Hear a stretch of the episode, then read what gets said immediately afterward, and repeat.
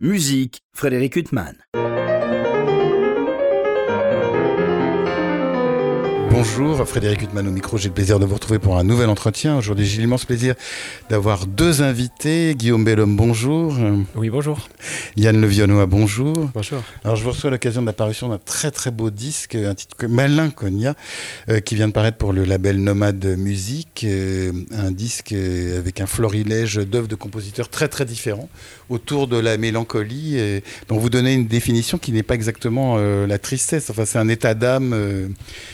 Donc il y a un lien avec cette œuvre de Sibelius qui est très rare, que vous interprétez euh, dans ce disque. C'est l'œuvre qui a donné le point de départ de ce disque bah, C'est vrai que ce, programme, on l'a travaillé en, le jouant en concert. En fait, on était parti au départ d'un programme qui rassemblait comme ça plusieurs pièces courtes, mais sans avoir forcément une idée euh, d'un sentiment derrière. Il y avait des variations de Beethoven, par exemple, qui étaient dans le programme. Et puis au fur et à mesure des, concerts, on s'est rendu compte qu'il y avait un, certain état d'âme qui, rapprochait certaines des pièces. Et donc on est, allé plus loin dans cette idée.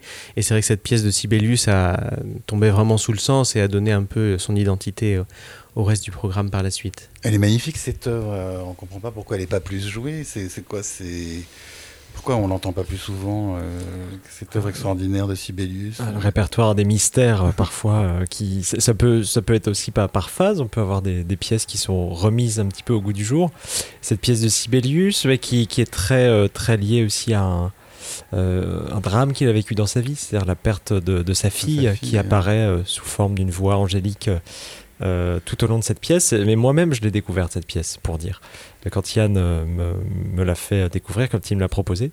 Et, c'est un petit peu aussi dans ce, disque l'idée aussi de que chacun ait sa propre vision de la mélancolie euh, par les pièces. Alors peut-être qu'on peut ne pas s'y retrouver dans chacune selon la personnalité qu'on a, mais, euh, mais je pense que chacun peut y, peut y trouver son compte au final. Alors ce disque, c'est vraiment un itinéraire avec des œuvres très très diverses. Il s'ouvre par la sonate de Debussy, qui a aussi enfin c'est, qui a été composé dans le cadre d'une tragédie générale. C'est pas la perte d'un enfant, mais c'est la Première Guerre mondiale.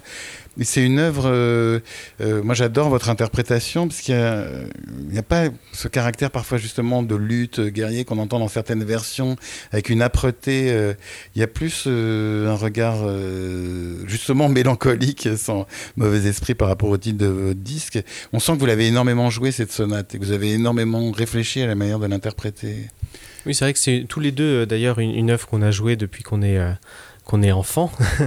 et euh, l'idée a été vraiment Vous deviez bien jouer déjà enfant, parce que c'est redoutable cette sonate de Debussy. Oui, mais alors c'est vrai que ça fait partie des premières sonates qu'on découvre, de fait de sa forme qui est assez courte, peut-être aussi, et de son langage qui est extrêmement varié, qui fait tout de suite découvrir plein d'aspects du violoncelle ou du piano. Euh, mais en tout cas, oui, on avait un peu cette idée de, de la figure du Pierrot euh, qui avait été évoquée déjà au, du temps de la création de la sonate, que Debussy avait finalement euh, fini par rejeter, il semblerait, mais bon, on, trouve quand même un, certain parallèle avec cette figure qui est vraiment la, une sorte de personnification de la, de la mélancolie. Euh, et voilà, plutôt que de, s'attacher au côté âpre euh, et qui peut complètement se défendre, d'ailleurs, dans cette sonate, on a préféré vraiment mettre en avant donc, ce côté-là, mélancolique, et aussi le côté très espagnol, très fier qu'on trouve dans, cette sonate. Guillaume Elhomme, je me tourne vers vous, parce que Debussy, euh, en tant que pianiste, c'est un compositeur que vous avez pratiqué depuis toujours, mais on a l'impression que cette sonate, c'est une écriture différente de l'écriture de la littérature pour piano seul de Debussy. Peut-être que je m'égare, mais... Euh, non, pas du tout. Non, non, c'est assez intéressant. Bah, c'est déjà une des dernières œuvres qu'il qui est composée, un petit peu à l'instar de la sonate pour violon aussi. J'ai l'impression que euh, son traitement de, effectivement, de la musique pour piano ou de la musique orchestrale ou musique de chambre, c'est ça qui est assez fascinant. Le matériau est à, chaque fois très différent. Euh, on peut avoir dans, les, dans les préludes pour piano une utilisation effectivement d'une mise en résonance du piano qui est, qui est tout à fait, euh, pour cette époque-là, euh, nouvelle. Euh, et peut-être qu'il utilise un petit peu moins dans cette sonate pour violoncelle, ou, le, ou le piano a peut-être un rôle de, de oui, de, dialogue plus que, que d'un nouvel instrument. Je ne sais pas comment l'expliquer. C'est, plus une voix qu'un qu'un instrument dans cette sonate. C'est comme ça que je le perçois en tout cas. et, et, voilà, avec c'est aussi effectivement ces influences espagnoles, comme, comme le disait Yann, ce décharnement du, du Pierrot, c'est peut-être une œuvre un petit peu à part aussi par rapport à ce qu'on peut lui connaître précédemment.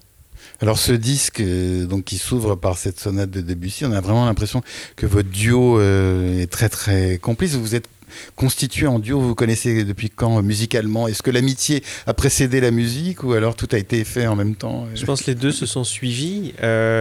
Euh, ça fait, ça, fait, ça fait presque une dizaine d'années, je pense, qu'on joue ensemble maintenant. Vous êtes connu quoi au conservatoire euh, Finalement, assez peu au conservatoire. Euh, Guillaume était à la fois en piano et en violon, donc il, y passait pourtant oui, ça, ça m'impressionne aussi. Mais, mais non, on s'est plus connu dans les festivals après, directement en jouant. je crois qu'on avait joué un trio de Mendelssohn la première fois qu'on a, qu'on a joué ensemble. Mais mais voilà, après, bah, on a eu un, un premier projet discographique autour des, sonates plus romantiques, donc euh, quelque chose de beaucoup plus classique dans la forme.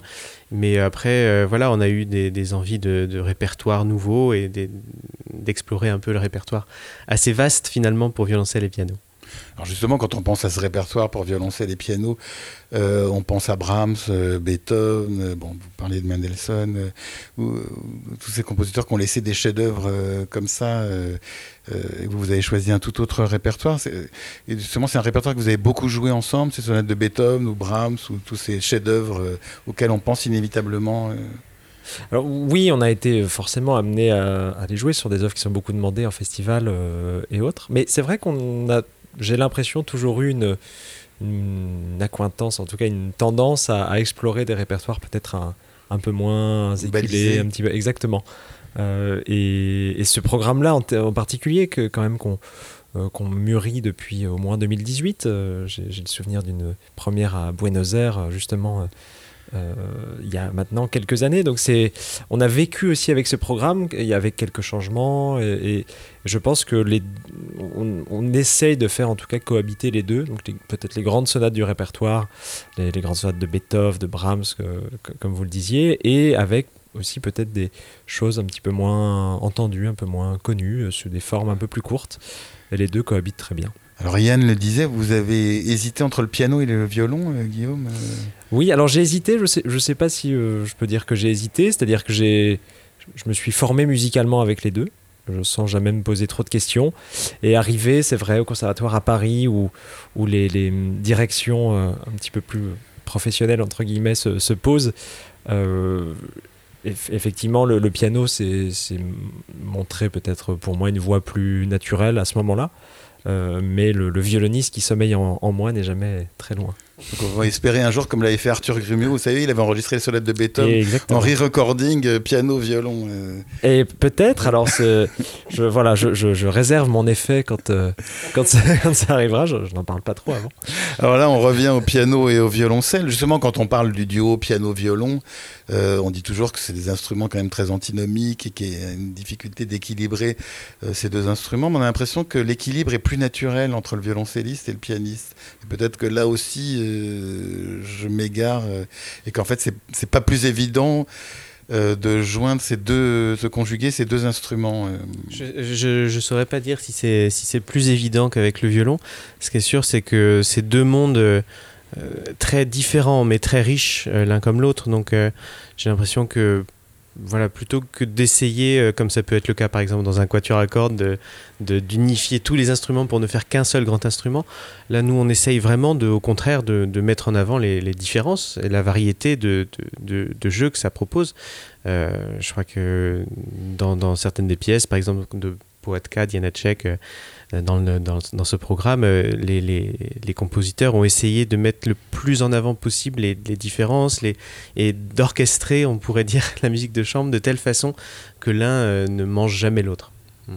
Alors vous parlez de Janacek, euh, on va sauter un peu quelques étapes. Justement, l'autre jour j'écoutais votre disque et ma femme me dit Ah mais c'est la musique de l'insoutenable légèreté de l'être de Kundera et on regarde justement c'est juste au moment de la mort de Kundera et euh, on regarde effectivement et je crois d'ailleurs que le père de Kundera euh, avait été lié à Janacek enfin il y a l'important c'est une manière aussi de rendre hommage Bon, quand vous avez enregistré ce disque, vous ne pouviez pas savoir que ce serait un hommage indirect à Kundera, mais inévitablement, on pense euh, à Kundera, à cet univers. Cette sonate aussi, elle est extraordinaire.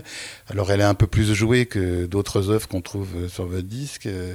Mais c'est quand même un univers. À chaque fois, on passe d'un univers euh, à l'autre. Vous disiez que vous avez euh, joué ce répertoire d'abord à Buenos Aires, mais comment on fait quand on, on, donne un concert et qu'on passe comme ça? Il n'y a pas seulement les différences de tonalité, mais quand on passe de Liszt euh, à Debussy, en passant par Janacek, Piazzolla, Sibelius, Webern, Fauré, et qu'on termine par Bartok. Euh, c'est le grand écart euh, à chaque fois. Oui, c'est vrai que c'était un des grands enjeux de ce, de ce programme. Finalement, c'était euh, tous ces éclairages que les pièces vont se, donner les unes aux autres. Et voilà, ça a été d'ailleurs une grande chance pour nous de pouvoir le faire en concert beaucoup pour décider de l'ordre des enchaînements, parce que sur un programme comme ça, les, les, les, pièces vont éclairer aussi celles qui les suivent et celles qui les précèdent. Donc on, a, on a vraiment expérimenté avec cet ordre et essayé de trouver la le cheminement qui nous paraissait le plus naturel et aussi parfois le plus, euh, euh, le plus en rupture euh, entre certaines pièces. Par exemple, on enchaîne le grand tango de Piazzolla avec les trois petites pièces de Webern, quelque chose qui, coupe complètement euh, l'élan. Webern, ça coupe toujours. Voilà, exactement. mais on a n'importe quoi à côté. Webern, ça arrive comme ça, comme un diamant qui explose à exactement. la figure. Donc voilà, on trouvait ce contraste, ce jeu de texture, on pourrait presque dire, assez intéressant. Et donc, quand vous avez enregistré vous avez enregistré dans l'ordre du disque, ou alors vous avez tout enregistré, puis c'est après, en réécoutant tout, vous êtes interrogé sur l'ordre que vous alliez donner. Ça, vous vous en souvenez pas euh, bah non, c'est vrai qu'on a, en fait, comme on l'avait essayé en concert, on avait déjà une idée avant l'enregistrement de l'ordre on savait, enfin, c'était le même ordre que, pendant les concerts. Après, pendant l'enregistrement, on a plus fait en fonction des, états de forme de chacun et des, conditions euh, atmosphériques, on pourrait dire. Alors, Yann, tout à l'heure, le mot quatuor vous a échappé, euh, sans doute parce que vous êtes toujours ancré dans le quatuor, puisque depuis plusieurs années, vous êtes violoncelliste de ce magnifique quatuor qu'est le quatuor Hermès. Est-ce que ça a changé votre manière de jouer quand vous sortez du quatuor? D'être toujours euh, comme ça euh, la voix basse du quatuor. Et quand vous jouez en duo ou quand vous jouez euh, seul ou avec mm. orchestre est-ce que l'univers du quatuor vous a imprégné totalement? Oui je pense que ça a beaucoup changé mon, mon rapport déjà au travail musical. C'est vrai qu'en quatuor on doit sans cesse euh, comment dire, euh, arriver à exprimer euh, la manière dont on veut phraser les choses, dont on, les points d'ancrage, les points d'appui, les points de tension, et il faut être capable toujours d'argumenter en répétition pour arriver à une, une symbiose parfaite entre, entre quatre. C'est le contraire de ce que vous faites avec Guillaume, en fait. Alors, enfin, je veux dire, c'est pas le contraire au niveau, le contraire au niveau. Enfin, il y a une antinomie des instruments. Voilà, exactement. Au niveau des instruments, c'est très différent. Par contre, au niveau du phrasé musical et de la construction, de l'architecture des pièces, ça, ça a vraiment, le travail de Quatuor a vraiment enrichi, je crois, les autres domaines de mon activité musicale. Alors vous, Guillaume, je me, tourne à nouveau vers vous, puisque vous, euh, vous êtes à la fois euh, soliste, on vous a entendu en concerto, et puis vous êtes quand même un chambriste. On a l'impression que vous avez une passion pour la musique de chambre. Euh. Oui, totalement. Mais qui, Même à quatre mains, d'ailleurs. à quatre mains, c'est une forme de musique de chambre, effectivement. Et peut-être que ça me vient du violon, parce que je, ma pratique du violon était essentiellement une pratique de musique de chambre. Peut-être que le, justement le violoniste qui qui sommeille en moi s'exprime euh, via la musique de chambre. Je ne sais pas exactement, mais effectivement, ça prend une place euh, euh, que, je veux importante dans, ma vie musicale, parce que je, m'épanouis beaucoup aussi dedans. Et voilà, ce qui n'empêche pas d'ailleurs d'équilibrer effectivement avec le récital. En tant que pianiste, c'est quand même compliqué, je pense, de se, passer du de, fait d'être seul sur scène avec son piano, parce qu'on a un répertoire qui est trop, trop, trop énorme en, piano seul pour, pour en faire la, l'économie. Là, je vous reçois. Euh, vous avez euh, donné la, veille et l'avant-veille euh, deux concerts, donc avec aux côtés du Quatuor Hermès auquel appartient Yann Le Vionnois. Donc, vous avez donné le concert de Chausson et, le deuxième quintet de Forêt. C'est des, prises de rôle, ça, ou c'est des œuvres que vous aviez déjà pratiquées? Alors, ce sont des œuvres qu'on avait déjà jouées avec le Quatuor justement, mais il y a plus d'une dizaine d'années, quand Yann n'était pas encore, d'ailleurs, le violoncelliste du Quatuor. Euh, et évidemment, c'est toujours très différent, surtout dix ans après. Et on a affaire à deux, deux des grands chefs-d'œuvre euh, du répertoire très élargi. la musique française, quand même, la musique de chambre française. du génie français de musique de chambre. Oui, en tout cas, d'une manière très différente dans, dans, les deux cas, mais, mais je, je pense qu'on était assez, assez bien, bien servi pour ces deux concerts. Oui, vous êtes bien servi. En même temps, autant Forêt, bon, on connaît l'œuvre pianistique de Forêt, son génie pianistique, autant Chausson, ça a l'air quand même. Euh, Forêt, c'est très très difficile, mais c'est quand même pianistique. Chausson, ça a l'air épouvantablement difficile. Oui, alors c'est vrai que ce concert, euh, concert de Chausson, pour tous les pianistes, c'est un petit peu quand, on sait qu'il est programmé, qu'on doit le, travailler. Il faut savoir, il faut s'y prendre à l'avance. C'est euh, beaucoup de mémorisation. C'est quelque chose qui se joue quasiment par cœur, parce que évidemment, le, matériel musical ne s'arrête jamais au piano. Et, c'est aussi euh, euh, voilà, savoir euh, dans la partition, comme c'est une écriture qui n'est pas forcément très pianistique à la base, en faire sa petite cuisine interne, on va dire. Pour, c'est pas très poétique dit comme ça, mais voilà, trouver ces, solutions pour faire en sorte que ça sonne tel qu'il l'a voulu. Et, je pense qu'on est chacun très euh, personnel par rapport à ça. Alors on va revenir à ce disque euh, Malinconia qui s'ouvre par la sonate de Debussy, euh, des œuvres tardives de Debussy, continue avec Sibelius, et puis il y a ce fameux grand tango de Piazzolla, donc ça qui précède les pièces de Webern. donc il y a quand même aussi un lien avec la France, que vous le rappelez dans le texte qui accompagne ce disque. Piazzolla a été un élève de Nadia Boulanger, comme tous les génies du XXe siècle à peu près. donc ça c'est une œuvre aussi euh, qui a atterri comme ça euh, par hasard ou, alors, qui faisait partie de votre répertoire ou Par hasard, non. Parce que, mais, mais ce qui est amusant, c'est que je, vous parlais de cette première à Buenos Aires et notamment du Grand Tango. Euh, moi, j'étais pétrifié à l'idée de jouer pour la première fois devant des Argentins. Exactement. ce qui s'est révélé ridicule, parce que voilà. Mais surtout que oui, ça vient de la France au départ en plus. oui, voilà. mais il y avait cette image-là un petit peu. On venait de visiter le quartier de la Boca. On avait vu un petit peu toute l'histoire du tango. Et, je, pense que, alors je ne sais pas, c'est peut-être des, puristes et spécialistes du tango me reprendraient sur beaucoup de choses, mais j'ai l'impression que, comme toute musique, finalement, on, peut trouver une forme de liberté. Il y a des codes, évidemment, euh, euh, propres à cette musique, mais qu'on peut, avec son univers et avec euh, ce qu'on peut nous y apporter en tant que musicien classique, entre guillemets, qui venons pas forcément de ce monde-là, j'ai l'impression que c'est une musique suffisamment riche et suffisamment belle pour qu'elle supporte plusieurs types d'interprétations et non pas un canon qui serait dicté. Et vous, Yann, c'est une œuvre que vous aviez pratiquée au long de vos études, vous n'avez jamais joué Pas du tout, pas du tout. C'était vraiment la première fois que, que je m'y attelais avec Guillaume. Mais voilà, je crois qu'il a très bien résumé le propos. c'est une œuvre qui est, qui est, pleine de richesse et voilà, on essayait d'en faire une interprétation personnelle euh, tout en s'inspirant évidemment de, des, personnes qu'on a pu rencontrer. Euh, c'est vrai que j'ai eu la chance de jouer par exemple avec l'accordéoniste Richard Galliano euh, de nombreuses reprises du Piazzolla. Donc j'ai côtoyé des gens qui avaient vraiment une expérience de cette musique et qui avaient une vraie compréhension de ce langage et qui ont essayé de le transmettre. Et voilà, on a essayé de, recevoir ça et de le transmettre à notre tour. Alors il est vrai que toutes ces œuvres euh, sur ce disque évoquent euh, la mélancolie, on, va en parler, mais est-ce qu'il y a des œuvres en musique qui finalement n'évoquent pas la mélancolie? Parce que même les œuvres les plus joyeuses... Euh, c'est une vaste toujours une mélancolie sous-jacente. Mais... C'est une très très vaste question. Mais, mais c'est vrai que c'est le, comment dire, la force de ce genre de programme, c'est aussi comment dire, de, d'essayer de lier toutes ces, toutes ces œuvres par un sentiment euh, qui peut ne pas être partagé par tout le monde, mais qui n'exclut pas une forme de, de vérité euh, subjective, finalement.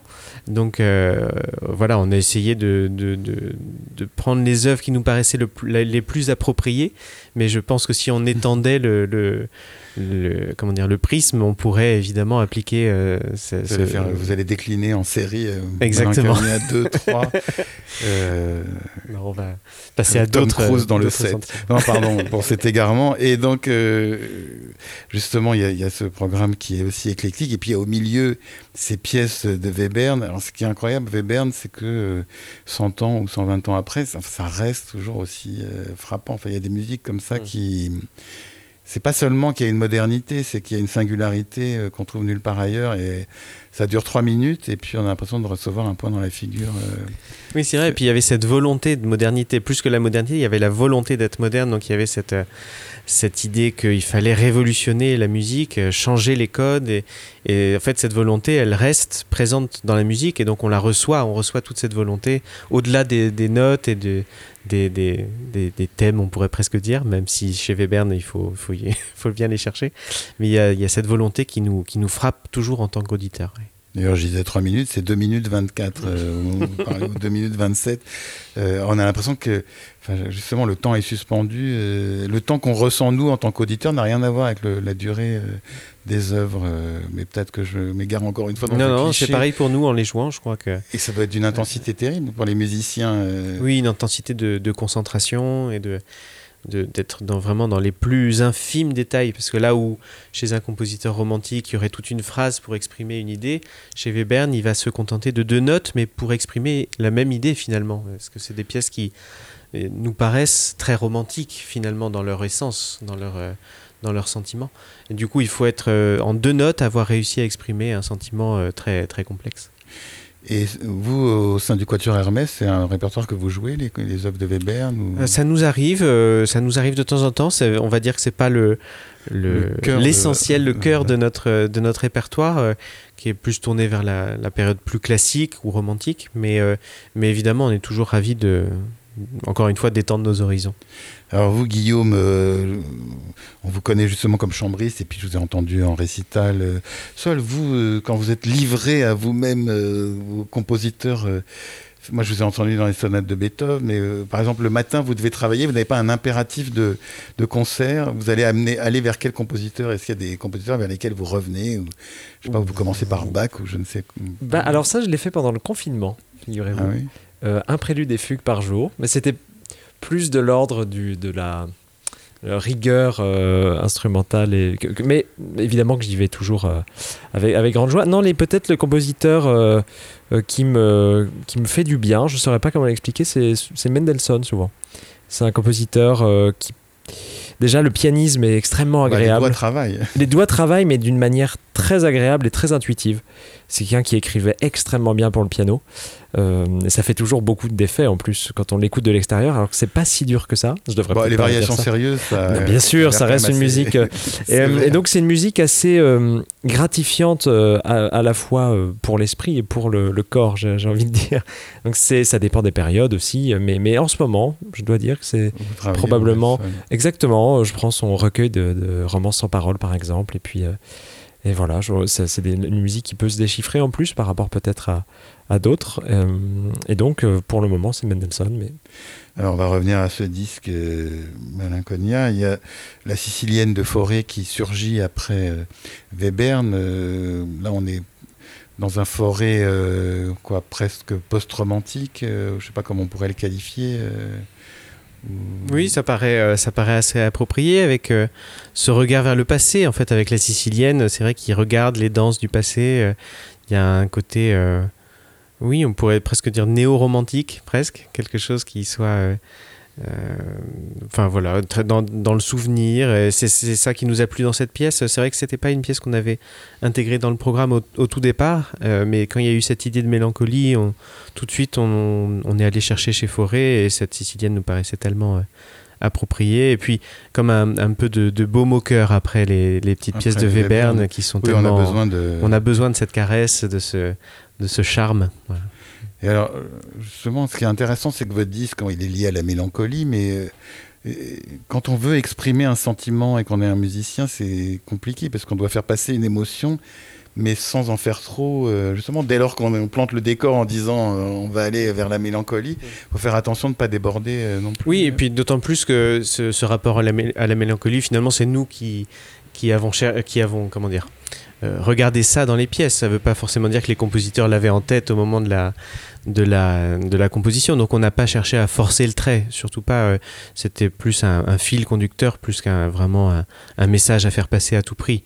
Donc voilà, il y avait cette idée de jamais forcer le trait, en tout cas dans l'interprétation, et de, de laisser la musique euh, parler d'elle-même, et après à chacun de recevoir ou non euh, cette, cette idée. Alors ce disque, comme les disques de Nomad Music, a un grand soin dans l'enregistrement, les conditions d'enregistrement. Euh, ça, c'est Anne-Laure Guittet qui... Tout à fait. Supervise euh, les enregistrements. Vous avez beaucoup discuté avec elle euh, sur le son que vous attendiez. C'est aussi une, la sonate de Debussy, si ça, elle s'ouvre aussi avec justement ce caractère mélancolique et moins âpre que d'habitude. C'est aussi un travail du son. oui, je pense qu'on a cherché ensemble. On a cherché ensemble un son qui nous, qui nous convienne par rapport à l'identité du programme. on avait évidemment parlé un peu avant de, du type de son qu'on souhaiterait, de, la position aussi, parce que la position d'enregistrement euh, influe beaucoup sur la, géographie dans l'espace euh, qu'on va avoir après euh, dans le casque ou aux enceintes. là, on voulait quelque chose de très, de très mêlé. et voilà, donc c'est un travail qui se fait vraiment à trois avec, avec l'ingénieur du son. C'est une étape essentielle qu'on peut pas qu'on peut pas, dont on ne peut pas faire l'impasse. Et puis il y a toute une ambiance bleue, euh, ce disque, la pochette, on vous voit euh, maquillé en bleu sur un fond bleu, euh, ça, la couleur qui s'est imposée pour la mélancolie aussi. Oui, effectivement, c'est pareil, hein, les couleurs, ça reste subjectif, mais effectivement, ce bleu sombre, ça, semblait pour nous deux évoquer des, des, rivages infinis. Mais moi, ce qui me frappe quand même en écoutant votre disque, c'est quand même tous les modes d'expression tellement différents. Parce que quand on écoute Yann euh, par rapport justement à Forêt ou, à Debussy, euh, on est dans un pianisme complètement différent. Euh, mm. comment il écrit pour le violoncelle, Yann Alors Yann c'est toujours passionnant. On joue beaucoup ses quatuors aussi, donc c'est un compositeur avec lequel je vis beaucoup.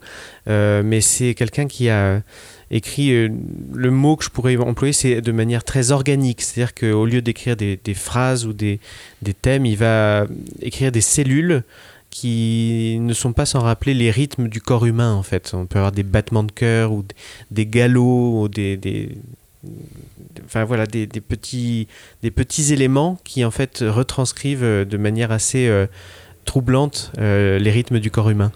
Donc euh, voilà, après sur le violoncelle de manière purement instrumentale, on sent que il a cherché des modes de jeu, il utilise énormément les pids par exemple, et il varie comme ça beaucoup entre pids et archet.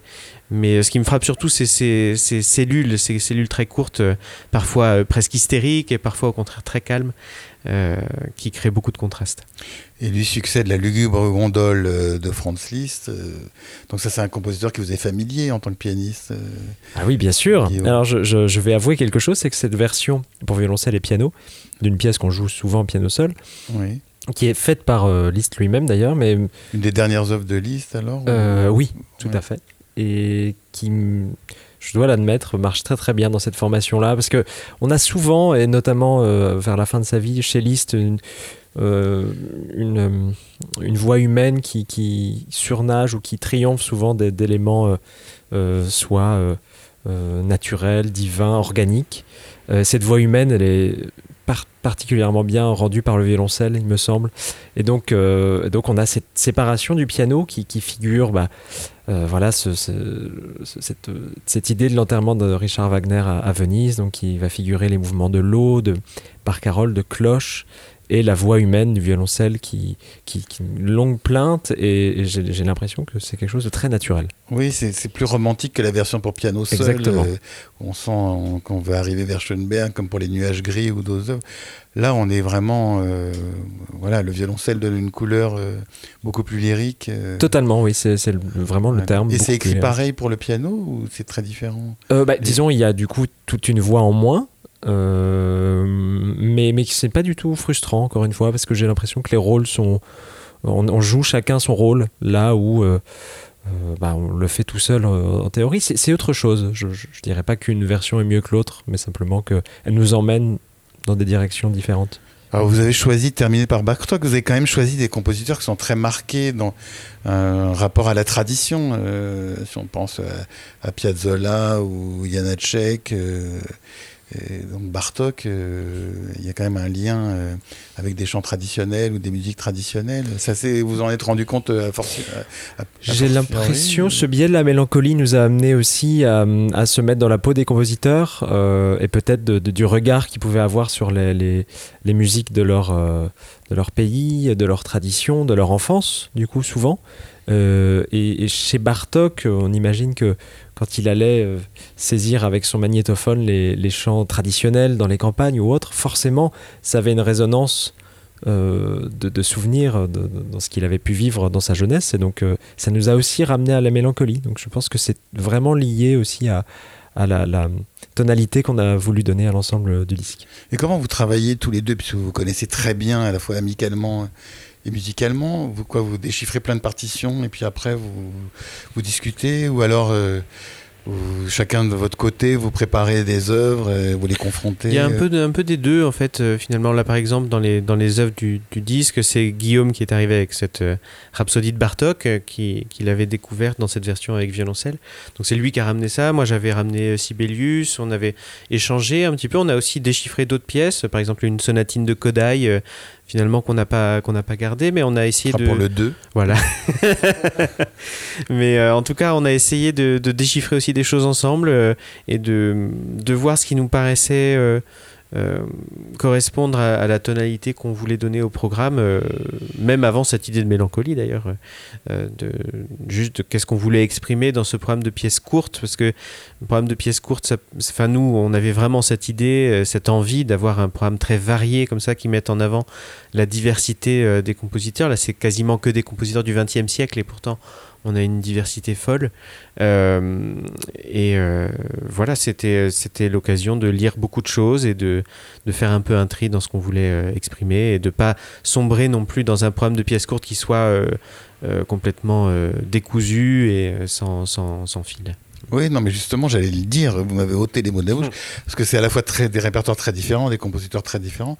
Il y a une, presque une unité formelle dans ce disque et si on fait écouter ce disque à quelqu'un qui connaît aucune des œuvres, euh, qui connaît pas les compositeurs, euh, il va être un peu perdu, c'est-à-dire qu'il va pas penser que euh, voilà, il n'y a pas de caractère décousu, il va trouver une unité euh, à tout ce répertoire. Ça, c'est intéressant. Vous avez dû vous poser beaucoup de questions aussi quand vous l'avez enregistré. Quelques-unes. En tout cas, ce disque qui est paru pour le label Nomad Music, il est absolument magnifique.